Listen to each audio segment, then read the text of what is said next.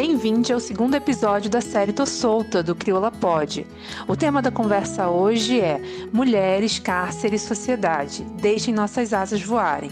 Esta série é protagonizada por ativistas anticárcere e realizada por Crioula com o apoio do Fundo Brasil de Direitos Humanos e em parceria com o coletivo Aroeira, Rede de Redução de Danos, coletivo Rosas no Deserto, coletiva Todes Unides, Liberta Elas, Tulipas do Cerrado, Rede Nacional de Feministas Antiproibicionistas, a RENFA, Frente Distrital pelo Desencarceramento.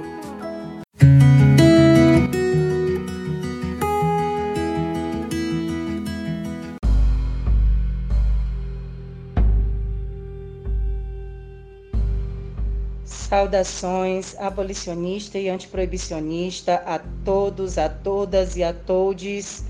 Somos mulheres, em grande maioria pretas, vinda de realidade de negação de direitos programados pelo próprio Estado em nossas infinitas existências. Somos ressentenciadas de forma extremamente cruéis, como mães, se acontece de algum de nossos filhos ou filhas ou filhos é, pararem no sistema prisional, somos responsabilizadas. Se vamos para o cárcere, somos punidas para além do próprio crime, mas por sermos simplesmente mulheres.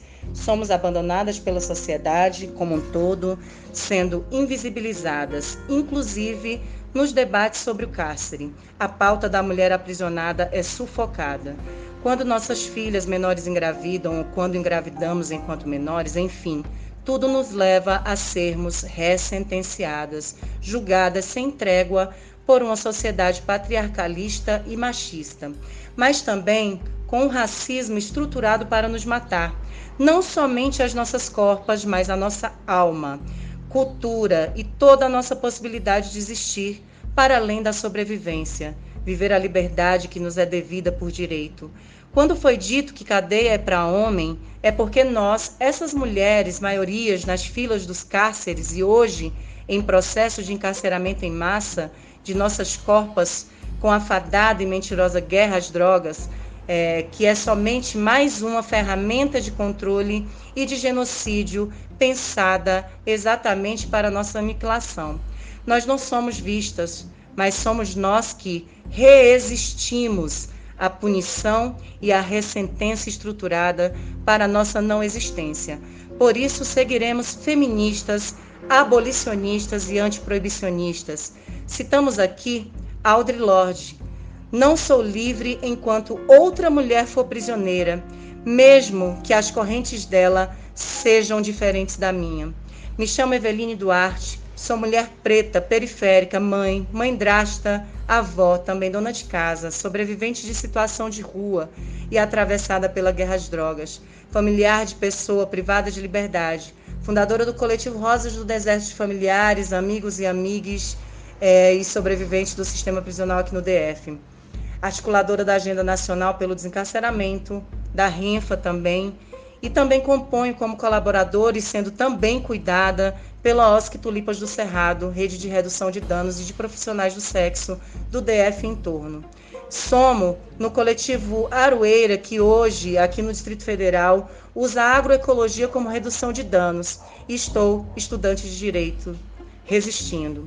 Escureço aqui que a construção desse podcast se deu por várias mãos e várias vozes, estando comigo na construção desse trabalho, mulheres incríveis por um mundo sem prisões. Abraços na luta.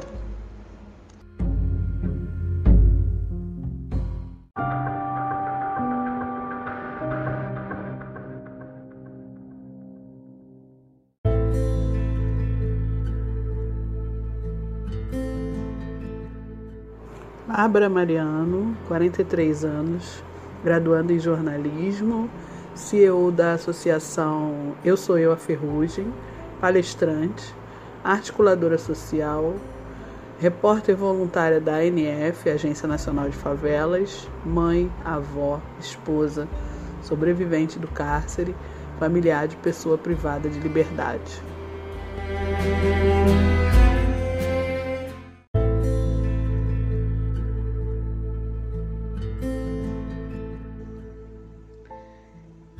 Cleidmar Conceição Ramalho, 43 anos, graduada em serviço social, sou vigilante, atuo na área há 18 anos, sou mãe, sou esposa, sou filha e já tive família também privada de liberdade.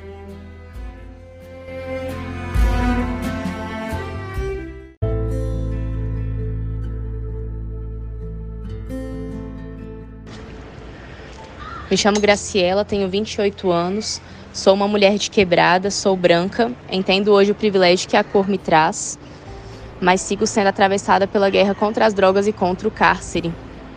Sou familiar de pessoas sob cumprimento de pena, sou mãe, sou esposa, sou dona de casa, sou trabalhadora e sou militante.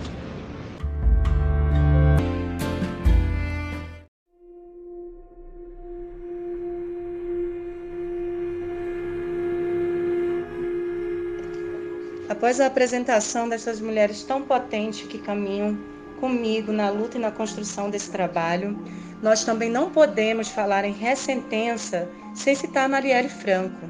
Em 14 de março deste ano de 2022, fizeram quatro anos do assassinato de Marielle Anderson, mulher preta, lésbica, periférica, nascida no Complexo da Maré, na cidade do Rio de Janeiro. Começou a trabalhar com 11 anos para poder ajudar sua família. Mãe, aos 19 anos, e aos 20, Marielle teve uma amiga que foi morta em uma troca de tiros entre policiais e supostos traficantes. Assim começa sua caminhada combativa pelos direitos humanos e defesa das vidas, da democracia e da dignidade humana. Produziu sua dissertação com o tema UPP, a redução da favela a três letras. Para além de toda a sua contribuição, ao decorrer de sua caminhada como pesquisadora, parlamentar, Marielle e Anderson foram brutalmente executados. Mas eles pensaram que iriam silenciar a luta de Marielle. Mas Marielle se tornou uma ideia imortal. Nós seguiremos seus passos e juntos lutaremos para que nunca mais nenhuma de nós seja sentenciada à morte. O Estado não só autorizou o assassinato de Marielle, como também reafirmou escancaradamente que um corpo preto e periférico não interessa a nada que chamam de justiça nesse país. Ainda cativo de falta de reparação histórica, amante do racismo e mantenedor da desigualdade social. Mas nós bradaremos até o fim. Quem mandou matar Marielle? Eles combinaram de nos matar, mas nós combinamos de ficarmos vivas. Marielle presente hoje e sempre.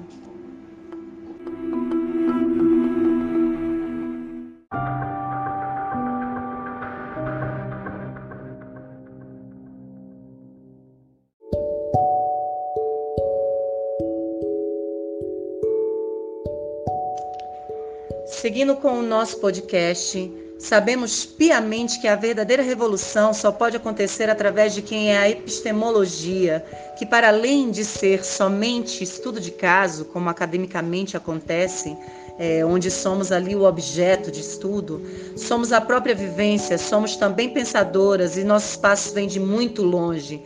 Produzimos revolução.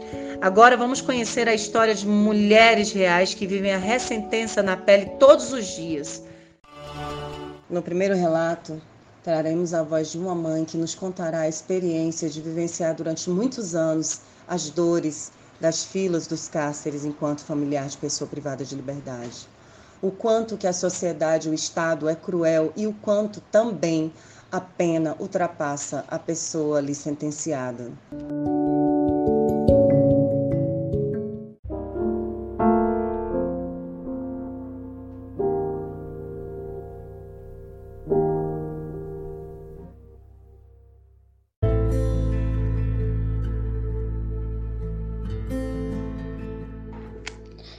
Tive um filho no sistema prisional em 2008, quando ele foi preso no aeroporto aqui do estado do Acre, né, tráfico de drogas. Ele ia daqui para uma cidade de Belém do Pará, o tráfico foi preso aqui.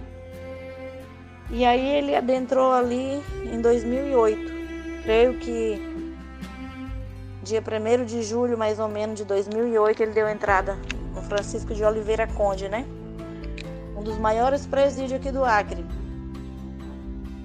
E ali começava uma nova etapa da minha vida de sofrimento, a qual eu não sabia, porque ele nunca tinha ido nem na porta de uma delegacia, né? E então foi tudo muito novo para mim. Foram 12 anos. Nesses 12 anos que ele passou lá dentro, ele saiu três vezes, e as três vezes que ele saiu, ele retornou. Em menos de um ano cada saída. Né? Todos os benefícios que ele ganhava para a saída dele, no semiaberto, ele quebrava e voltava. Hoje ele está fora, tem dois anos que ele está fora, está de tornozeleira, vai usar até 2025, mas graças a Deus está bem, construiu uma nova família, casou, né? É evangélico, está trabalhando. Então eu louvo a Deus pela essa grande vitória que eu tive e ele também, graças a Deus. Mas o sistema prisional não é bom para ninguém. Né? Nem para o preso que está lá e para a família aqui fora, porque a família sofre muito. A família sofre muito aqui fora. Né? E em 2009, por conta do sofrimento, de hora de visita, né, as humilhações que a gente passava, eu e um grupo de amigos é, conseguimos construir uma associação né, de familiares, amigos de presos né, daqui do estado do Acre. E fomos nos fortalecendo. Muito sofrimento naquela época, em 2009, a visita era vexatória, uma visita horrível a cada todos os domingos que a gente ia, tinha que ficar pelada, tirar a roupa na frente das policiais penais, né? Constrangimento. Tinha plantão que botava espelho embaixo da gente para ver se não tinha nada. Então era um constrangimento só. Até as crianças, aquelas mães que tinham criança de colo, tinham que tirar a roupa das crianças e trocar a fralda na frente delas, né? Era obrigatório né? Vi muita tristeza ali dentro, muito desmande. Então, o sistema prisional, se a gente não tiver uma cabeça boa, né, não tiver Deus no coração, ela desestrutura qualquer família, além das, da desestruturação do ocorrido com a pessoa que está presa, que é, é muito forte, pra, principalmente para uma mãe, é, o sistema prisional em si, ele acaba definindo a gente, é, ele mata sonhos, ele tira tudo de bom que um ser humano tem. Se você não tiver Deus, você não consegue superar um sistema prisional, porque tudo que é de ruim tem ali dentro. Né? Muitas vezes o tratamento com a família, porque a família não tem culpa né, do seu parente estar tá preso. Acaba que ressoa na família, acaba que eles cobram da família, a família que paga um preço alto aqui fora por conta do delito que a pessoa cometeu, né? Então eu sempre mostrei, mediante associação, né, mediante os eventos que nós fizemos no passado, eu sempre mostrei, né, que ser família não é crime, né? Ninguém vai ter que pagar pelo crime que o nosso familiar cometeu. Mas, infelizmente, o sistema né? Ele funciona assim. As pessoas que estão trabalhando lá, nem todos são acolhedor, nem todo entende a dor de um familiar que tem um sistema, que tem uma pessoa ali no sistema, presa ali dentro, certo? E é isso, né? É muita luta, é muito sofrimento. Hoje eu posso contemplar a vitória, graças a Deus, dele estar tá fora, né? Mudou de vida, mas ali dentro não é fácil, né? Quantas vezes eu ia enfrentar filas, filas enormes, filas longas, com mil e poucas mulheres no sol quente, pegando chuva para conseguir ver. Quantas das vezes teve pessoas ali que começava 8 horas a visita antes da pandemia, entrava numa fila 7 horas da manhã e muitas vezes entrava lá dentro faltando 20 minutos para as 3 horas da tarde para poder ver o seu parente, né? Porque a fila era enorme e quando chegava lá no prédio já tinha que retornar imediatamente. Então ali é muito sofrimento, não tem o sistema prisional não tem muito o que contar de bom não é só sofrimento.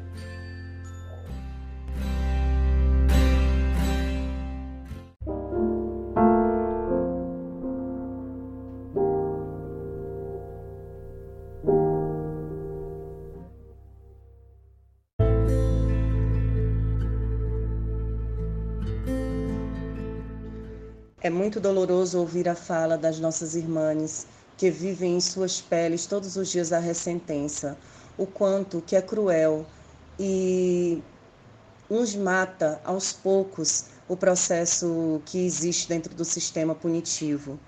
É, no segundo relato, é, nós traremos a voz de uma sobrevivente do sistema prisional, que chegou ao sistema também é, grávida, né, teve seu filho lá dentro do intramuros, ficando reclusa oito anos ali dentro, acusada em crime previsto na lei de drogas.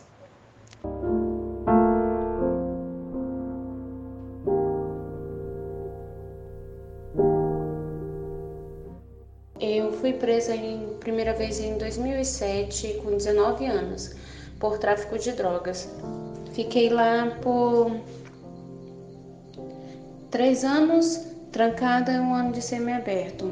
Retornei novamente em 2012, grávida de dois meses. E aí foi que começou o sofrimento. Tive meu filho de oito meses prematuro lá dentro, ele ficou comigo seis meses. Com 16 dias lá dentro ele pegou pneumonia, ficou internado por 14 dias. Com seis meses ele foi para casa, ficou com a minha mãe durante os oito anos que eu fiquei reclusa lá dentro. É, não foi fácil, foi muito difícil os oito anos que eu passei lá dentro, mas eu tentei é, posicionar minha cabeça e pensar não mais só em mim, mais o meu filho. Então comecei a estudar, terminei meus estudos lá dentro. Quando eu, eu fui presa, eu estava na quinta série, concluí meu ensino médio. É, passei no Enem em 2009, todos os cursos que vieram eu fiz. Saí em janeiro de 2021. Sofri muito de lá para cá. Muito difícil para mim conseguir emprego. É, as pessoas não aceitam. Muitos é, olham com olhar de preconceito, com preconceito mesmo por, por ver uma tornozeleira na perna, acha que a gente vai roubar, que a gente vai matar, e vão fazer crimes horríveis. Então eu sofri muito discriminação até para mim alugar casa, eu fui discriminada porque não queriam alugar casa para mim. E eu moro alugado por não ter casa própria. Pois então, meu filho não quis mais viver com minha mãe, quis viver comigo. Eu tive que pegar ele para conviver comigo. Eu estava trabalhando numa malharia, mas por conta que o comportamento dele estava muito é diferente das outras crianças, ele era muito inquieto em relação assim, não de correr para um lado, de gritar nas coisas de ele ficar no canto parado, movimentando mão, mexendo porta, batendo, fazendo algum tipo de zoada. Então, a, a psicóloga do, do colégio começou a atender ele por esse tipo de comportamento, me chamou para conversar, eu fui. E aí foi o quanto eu percebi quanto isso afetou ele esses anos todos porque o psicólogo diz que ele não entende a necessidade que eu tenho de sair de casa para trabalhar. Ele não aceita ficar esses anos todos longe, ter ficado esses anos todos longe e ter que ficar longe de mim ainda. Tô tentando mandar ele agora, desde quando ele ficou de férias para casa da minha mãe, ele não quer retornar porque ele disse: "Mãe, eu já vivi com ela oito anos. Agora eu quero ficar com a senhora." É difícil. É a maior sentença que uma mãe pode ter, ficar longe do filho. É uma dor inexplicável e eu acho que é uma ferida que nunca vai sarar. E toda vez que tocar nesse assunto, ela sempre vai doer. Então é nisso que eu penso, em tudo que, que ele passou. Não que eu passei lá dentro, porque é mais fácil para o adulto suportar tudo isso. Lá dentro eu sofri agressões físicas, verbais. É muito doído lá dentro, é muito sofrido, a gente é muito humilhado, é muito abandonado. São poucas as visitas que, principalmente lá no feminino, né, que a gente vivenciou. As mulheres são muito abandonadas. Ai. Calma. É muito difícil para mim tocar nesse assunto, mas o que eu posso dizer é isso, que a dor maior é de ficar longe do filho e não poder fazer nada. Obrigada pela oportunidade, mas hoje eu tô. Ai, desculpa porque me irmão todinha. Hoje eu tô tentando mudar cada vez mais. É, quero fazer a faculdade de enfermagem, tá? Não ficar pensando tudo aquilo que eu passei, mas tentar construir uma nova vida, uma nova história e dar bons exemplos para o meu filho, que eu acho que isso também vai ajudar muito no restante da criação dele, que ainda tem muito ainda pela frente. Com certeza eu posso recuperar aquilo que eu. Eu não posso recuperar aquilo que eu perdi, mas eu posso construir um outro.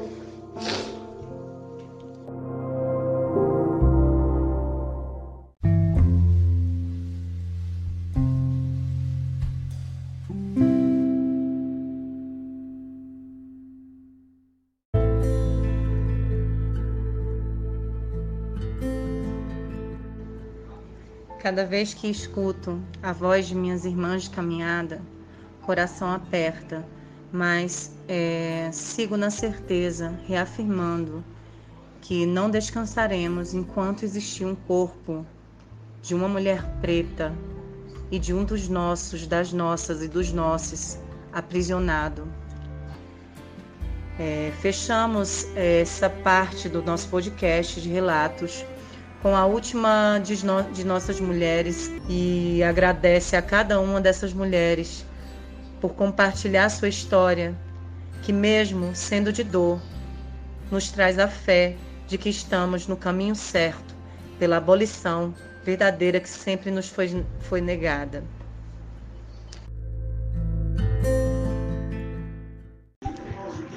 Fui presa em 2010 do ano setembro, em setembro de 2010 eu fui presa. Fui presa com meu esposo e uma outra pessoa vendendo droga. Eu vendia droga por toda a minha vida, né? Até, até no, no ano de 2010, quando eu fui presa. Quando eu fui presa, me deparei com o quê? Me de... Fui presa três dias antes do meu filho fazer quatro anos. No caso, ele tinha três anos quando eu fui presa. Foi preso eu e meu esposo. E uma outra pessoa lá no presídio, eu, eu fui bem recebida pelas demais presas. Eu tive amizades, já tinha amizades lá. Em termos de recepção, né, eu fui bem recebida, não apanhei, nunca apanhei de ninguém, nunca fui humilhada por ninguém, graças a Deus. em termos de presa, companheira, né? De cela. Não em termos de agente, passei por duas é, batedeiras de grade, né? Moitim. Por duas eu passei. Adquiri o síndrome do pânico. Adquiri a depressão. Sou uma pessoa totalmente diferente Sofri bastante, muito. Tudo que eu tinha foi vendido aqui fora, né? Quem ficou aqui fora. Meu filho ficou sem mãe, sem pai. Minha, meu marido ficou com a minha melhor amiga, uma das minhas melhores amigas. Sofri muito, muito. Fui por diversas vezes no, todo o tempo que eu fiquei no presídio, eu tomei remédio para antidepressivo, antidepressivo, anti, remédio para ansiedade. Saí por diversas vezes por Osmac, não por ser doida, mas porque o meu estado era realmente crítico. Então, eu aprendi que eu sofri bastante. Eu aprendi que eu vivia num mundo de ilusão, né? Um mundo ilusório que só eu eu via, eu sentia aquela felicidade, tá entendendo? Era dinheiro, era amigos que não existiam. Lá eu me deparei com, com a verdade, né? Com a realidade da vida. Foi lá que eu reparei. Então, eu saí em 2013, fiquei três anos, fiquei três anos no presídio. É, lá no presídio, fazia tratamento com psicóloga. Teve, um, um dia teve mutirão de médicos só para fazer preventivo na gente, né? Cuidar da gente. Daí eu fui me consultar com eles. E aí ela falou para mim, colocou um relatório que eu tava bem, no meu útero eu tava bem, tava tudo bem, mas eu tinha uma depressão muito forte. Então, eu sofri muito, em de tristeza.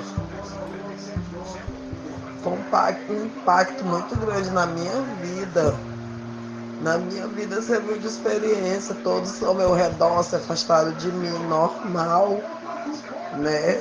E agora eu vejo que é normal, que eu adquiri uma vantagem sim de nunca mais querer essa vida de escravidão, tá entendendo?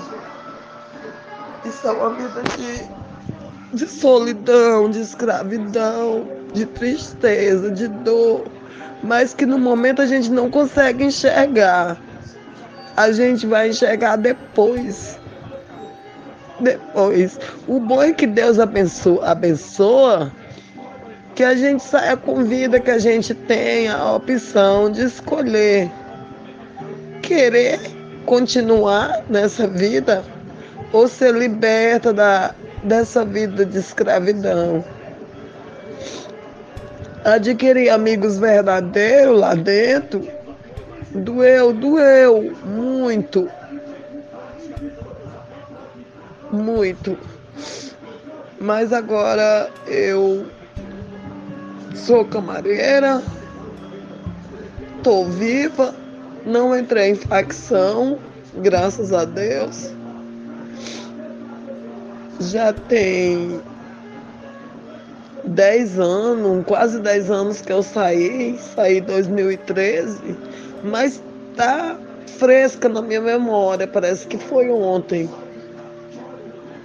Então, o que eu quero dizer para as mulheres que vivem, vivem no tráfico, acordam meninas. Acorda, a vida passa rápido, a vida não para.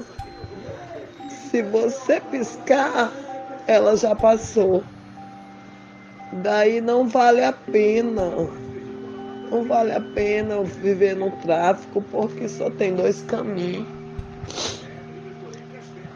A morte, não só é, o, a cadeia e a morte. É só essas duas sentenças que temos para quem as meninas que vivem no tráfico, tanto faz, mulher, homem, não tem outra saída. É uma coisa que te segura que tu não consegue sair. No presídio eu chorava muito. Eu me sentia muito culpada porque o meu filho ficou ficou sem mãe, sem pai de uma vez só. Então ele não, não precisava pagar o preço que eu paguei. Hoje, até hoje, eu vivo com depressão. Eu sou uma pessoa extremamente depressiva. Tô, Estou aprendendo a, a lidar com ela. Tem tempo que eu fico rebelde, não tomo os meus remédios. Porque na verdade eu não quero aceitar, mas eu não confio nas pessoas. Eu não deixo as pessoas se aproximar de mim. Não deixo. Porque eu não confio, eu não quero. Eu quero viver só.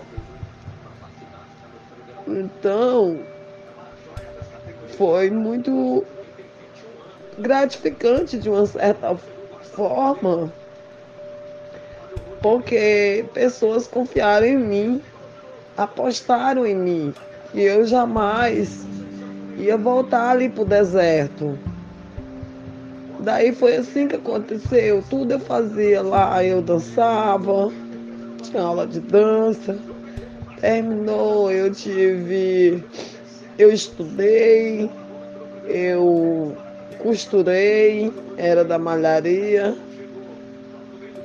eu fui manicure, eu fiz várias coisas para que o tempo passasse, né? Por quê? Porque demora muito tempo, o, o relógio demora muito passar. Para mim foi muito difícil. Agora sou uma pessoa liberta. Sou uma pessoa liberta.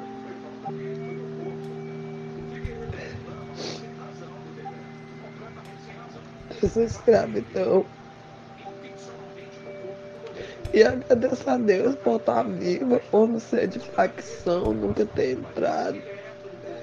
Eu, glória a Deus por, por isso na minha vida. Muitos não teve essa oportunidade, né? De ir e voltar.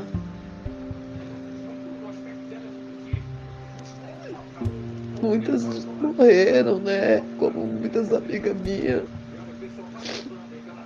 Mas eu agradeço a Deus. Obrigado. Obrigado. Não estou em condições de falar mais.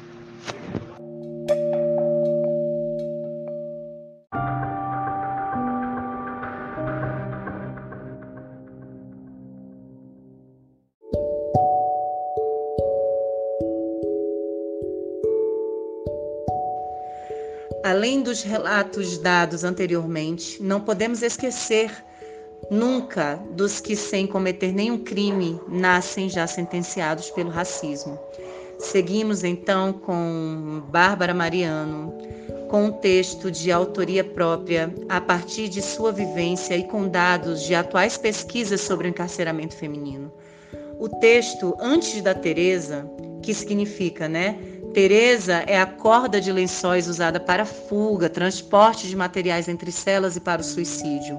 O nome antes da Teresa nos faz refletir que, antes de tomar uma atitude no calor da hora, precisamos refletir como chegamos àquelas celas.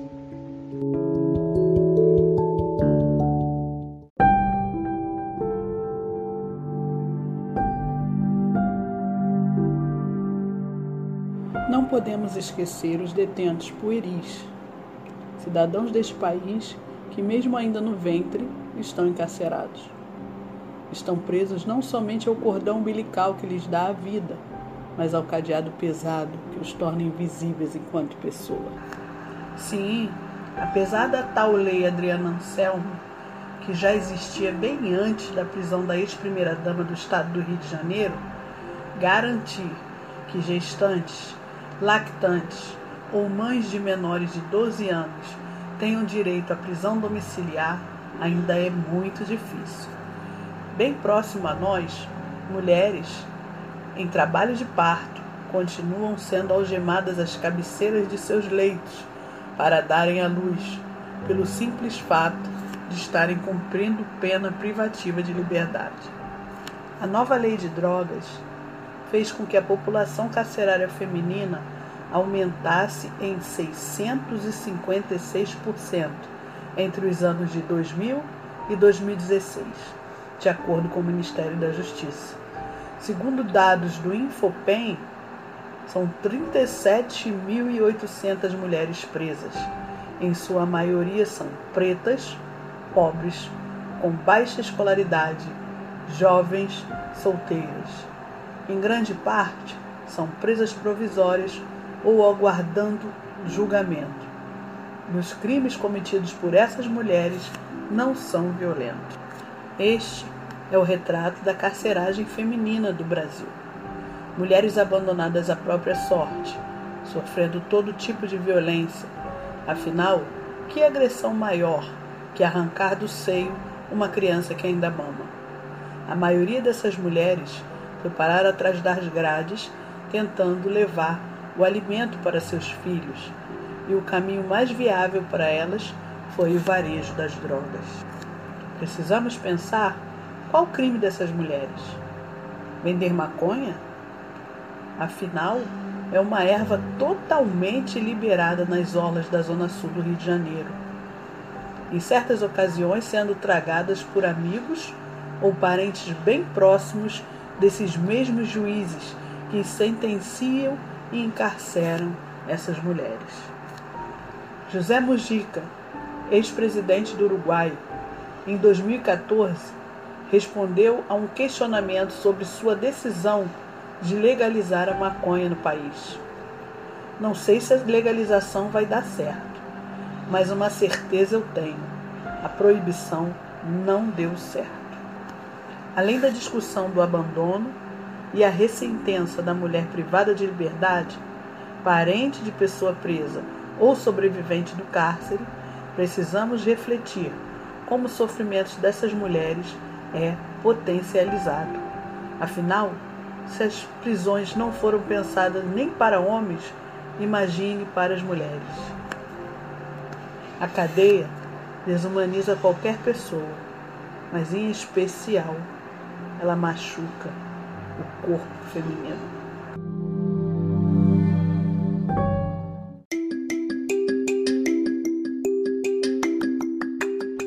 Somos potentes somos muitos e estamos nos organizando para resistir. Nós não recuaremos nunca. Queremos agradecer de todo coração e alma a OSC Crioula por essa oportunidade tão linda que nos foi dada, para que pudéssemos acessar um curso dentro do projeto Justiça para Mulheres Negras em Prisão Provisória, tão necessário para nós mulheres de luta e para nos munir de mais uma ferramenta de informação e acesso à democracia, neste tempo que exige de nós, com urgência, estratégias de insurgência para não perdermos o que conquistamos com tanta luta. E a rede precisa ser também ocupada por nós. Todos, para nós nesse projeto, soma de muita luz para nossos caminhos e também queremos agradecer ao Fundo Brasil de Direitos Humanos que fomentou a possibilidade da execução deste projeto realizado por Crioula. Motumbá, que nunca nos falte a força, as armas, a fé e esse amor de união para seguirmos. A CEO.